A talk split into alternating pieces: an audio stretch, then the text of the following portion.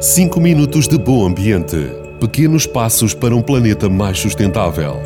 Todas as quintas-feiras na Vagos FM, às 9h30 e 18h30.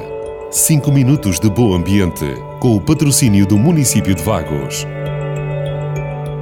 Hoje vamos falar da importância de reciclar as baterias e as pilhas e depositá-las nos locais autorizados. Não é novidade para quase ninguém que utilizamos cada vez mais aparelhos eletrónicos em nossas casas e no nosso cotidiano. Telemóveis, portáteis, controles remotos diversos. A maioria deles, se não todos, têm como fonte de alimentação a energia das baterias e das pilhas.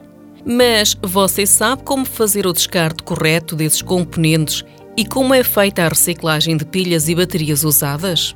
Sabia que as pilhas e as baterias possuem componentes tóxicos prejudiciais ao meio ambiente e à saúde, tais como o mercúrio, a maioria das pilhas botão, alcalinas e de óxido de prata, o cádmio, pilhas recarregáveis, o chumbo, o zinco e o níquel. Todos estes elementos químicos afetam o sistema nervoso central, o fígado, os rins e os pulmões, pois eles são bioacumulativos.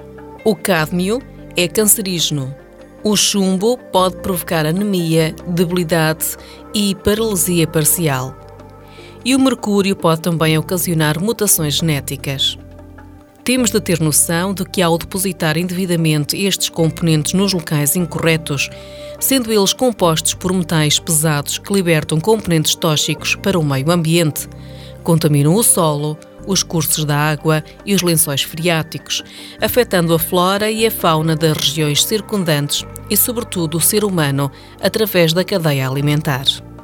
Considerando os impactos negativos causados ao meio ambiente pelo abandono inadequado das pilhas e baterias usados, não se esqueça de depositar as pilhas e as baterias nos locais autorizados. Até para a semana. 5 minutos de bom ambiente. Pequenos passos para um planeta mais sustentável. Todas as quintas-feiras na Vagos FM, às 9h30 e 18h30. 5 minutos de bom ambiente, com o patrocínio do município de Vagos.